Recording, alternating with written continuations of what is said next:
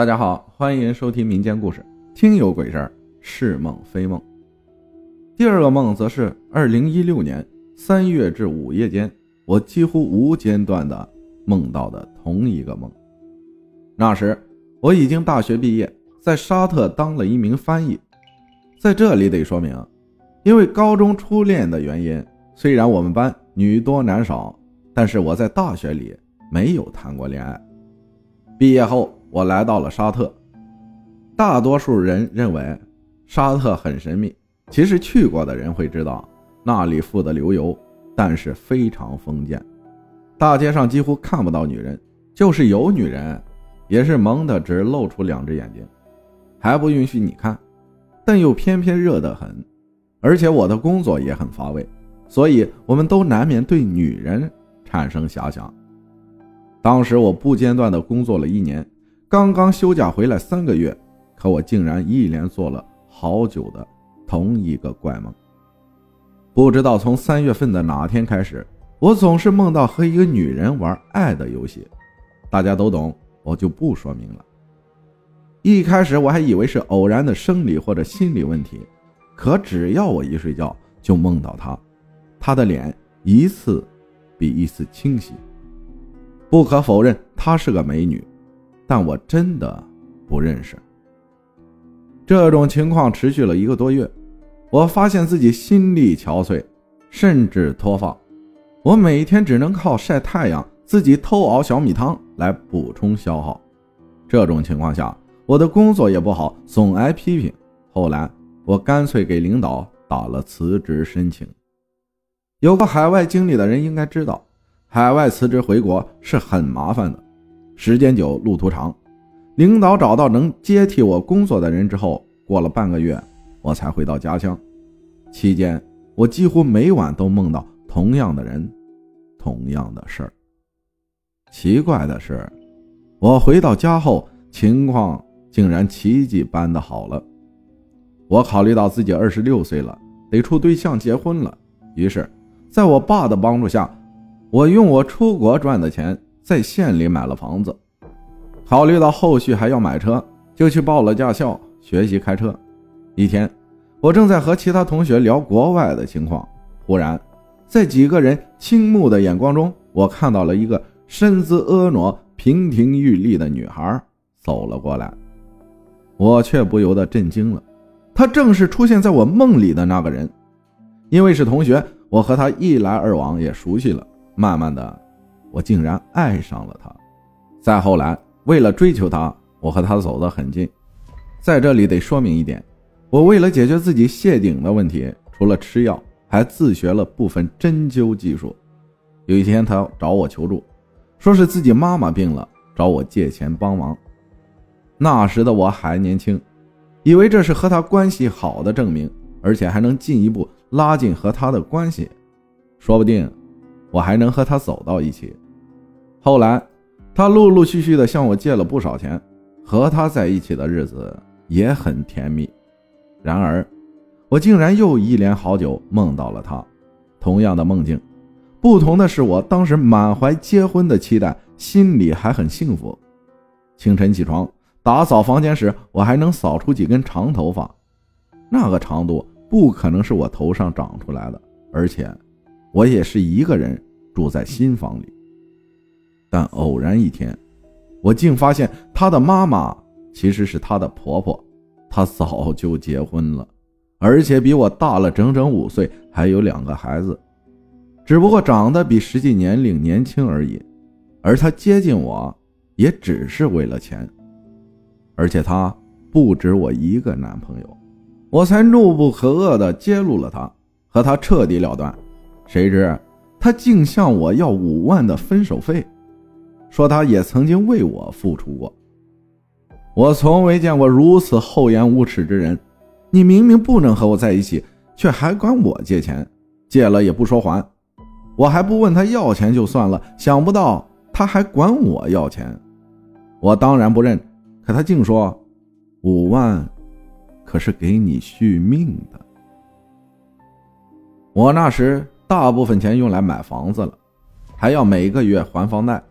他要求的五万，我又怎么拿得出呢？所以我也没太当回事儿。三天后，老爷村里赶集，按我们这里的风俗，老爷家要待客，我们这些亲戚也要去。快吃午饭时，大姨从家赶过来，她六十多岁了，我和她感情很好。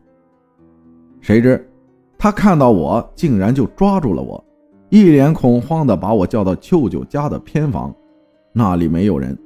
他看了看外面，就问我：“孩子，你最近有没有什么怪事儿？”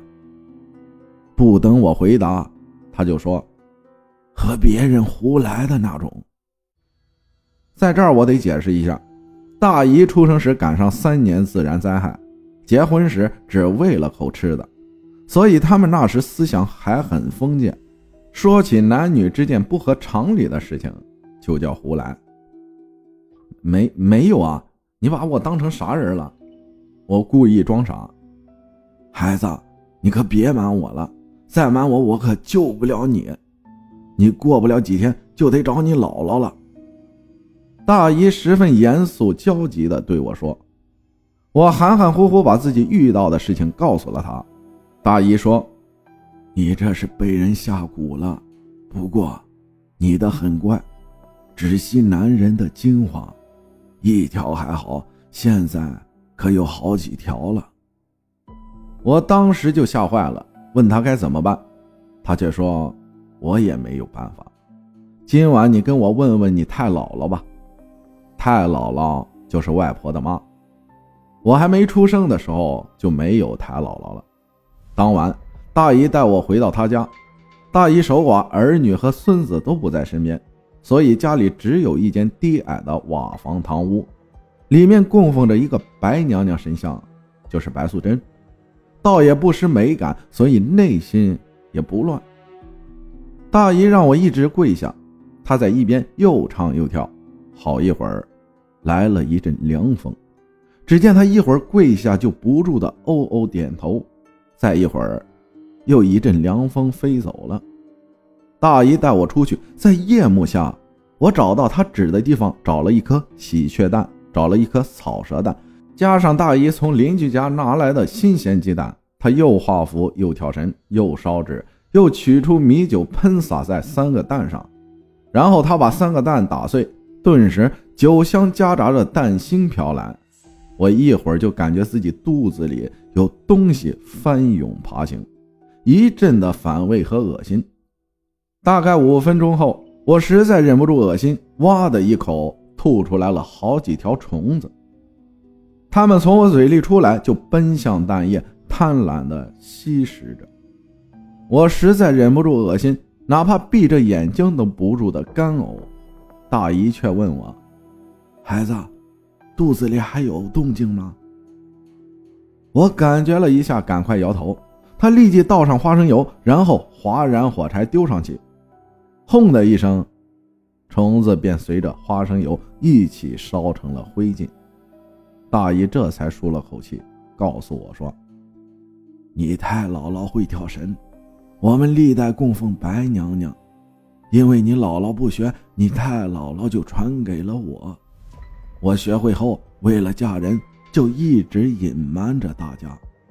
但是，今天如果不是看出我中了蛊，我是不会出手的。大爷，我忍着干呕，不顾羞臊的问：“为什么我在沙特时也能梦到他，回国之后还是梦到他呢？”这是情蛊，是极少人练的。最爱吃男人的精华，你没结婚，自然没人能。大姨说到这儿停了一下，我知道她是想说有了欲望没人满足。她继续说：“所以，当你中了蛊之后，就一直被吸着精华。至于你回国之后，是他真的来找你，还是假的来找你，恐怕只有他知道了。”接着，大姨告诉我，太姥姥已经知道事情缘由，问我要钱的人早就盯上了我，但他不在行，把虫卵放到我点的菜里，因为我爱吃生菜，所以才中了招。大姨也让我准备了五万，准备了隐形窃听器，就能向警方提供证据。接下来，我按照大姨的方法收集了证据，并报了警，警方也终于将他绳之以法。从那以后，我就再也不敢吃生食了，无论荤素饮料都要热过的。感谢听友艾米尔分享的故事，谢谢大家的收听，我是阿浩，咱们下期再见。